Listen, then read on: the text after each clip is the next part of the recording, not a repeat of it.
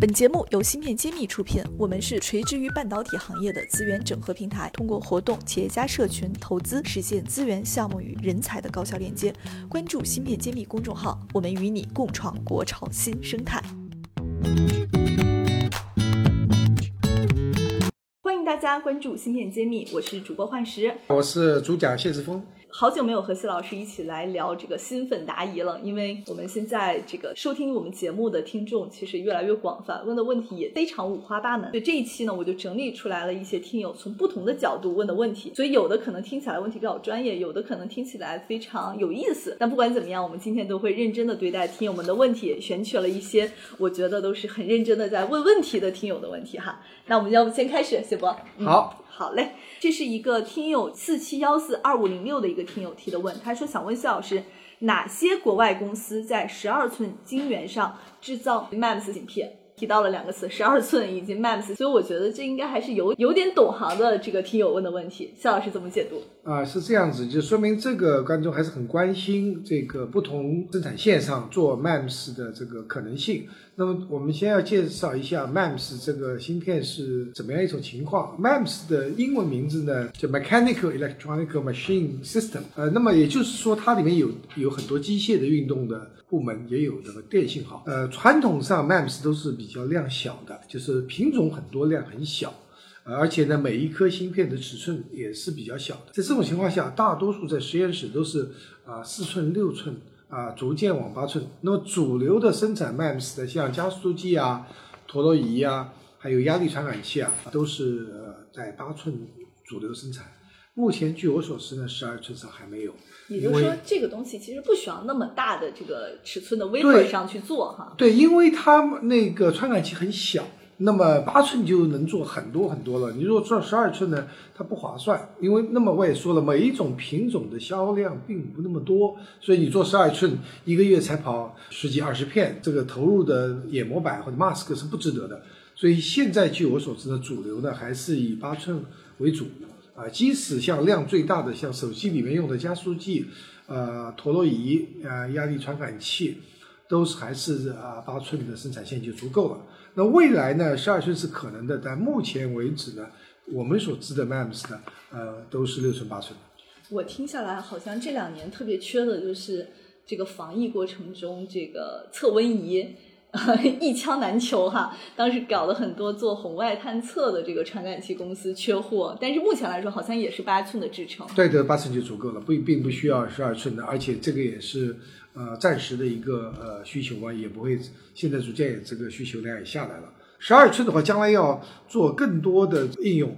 但那么再说一些广义的，因为是 i n s MEMS，还有一个叫传感器，是更广的一个概念。比如说我们说的图像传感器 CMOS Image Sensor，它也算传感器，但它不是用的是 MEMS 工艺，它是图像的叫做 Pixel 图像的这个传感器呢，它已经是主流都是十二寸了。这确实如此。所以说，如果讲传感器呢，十二寸是图像传感器是主流；如果讲 MEMS 传感器呢，加速器、陀螺仪、压力传感器这方面呢，八寸。所以只有适合自己的工艺是最好的，大家也不要对要讲性价比啊，要要要务实，不要觉得都是十二寸就代表了先进。好，那我们看下一个问题，这个听友叫小理性，他提的问题是：谢老师，如今世界芯片在哪一方面最核心、最困难呢？中国在哪一方面最薄弱？逻辑还是硬件，还是整个生态系统？这又是一个忧国忧民的听友哈。对这个问题问得很大，我们啊把它分段来解释啊。芯片呢是一个全球产业链，没有一个国家能够独立完成所有的呃节点。那么在这个要讲核心呢，只要你缺一块。它就是呃核心就就做不了。那么真正这里面比较困难的，中国最哪里最薄弱呢？那么实际上是我们的材料和装备。如果没有材料没有装备，那么这机制造也做不出来。还有就 EDA 软件，就是还有工业制造软件这方面都需要。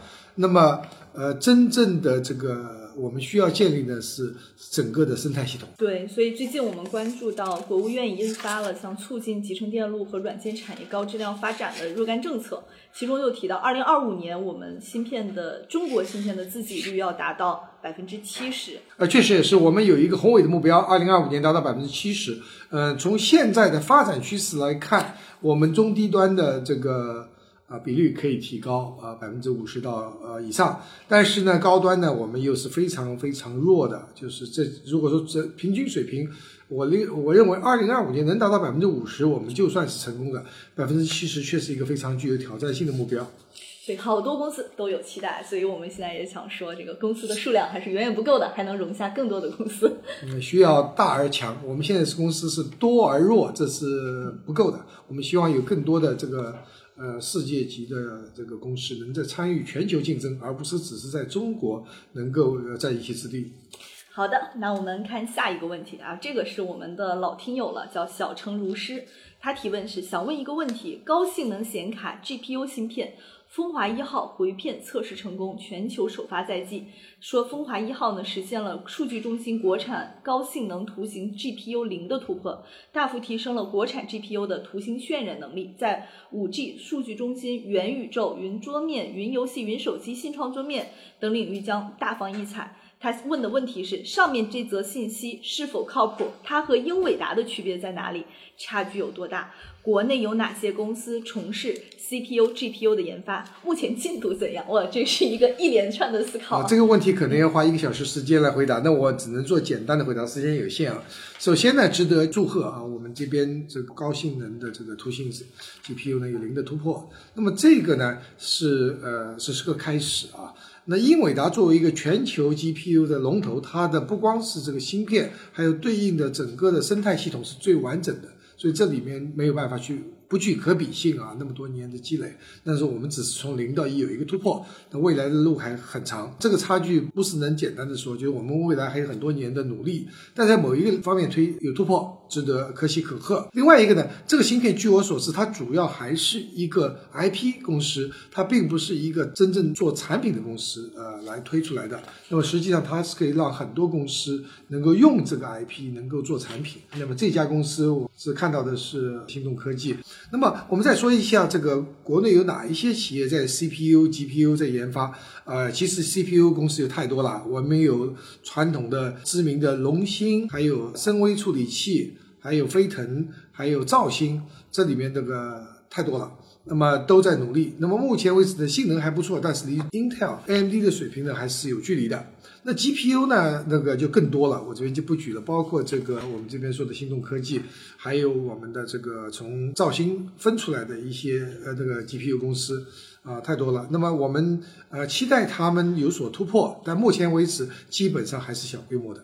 国际上的这个英伟达以及 AMD 应该是还是有非常大的一个距离的，所以要有点耐心了。好，那最后一个问题，飞翔的黎麦提问。他说：“大家有读心事吗？二零一八到二零二一这几年又发生了很多事情，是否有很强的参考价值？”所以这个听友应该知道，我们新事是二零一八年发布的，对吧？他想问，这三年都过去了，还有没有意义要读，是吧？这个我们请新事的作者谢博士来解释一下。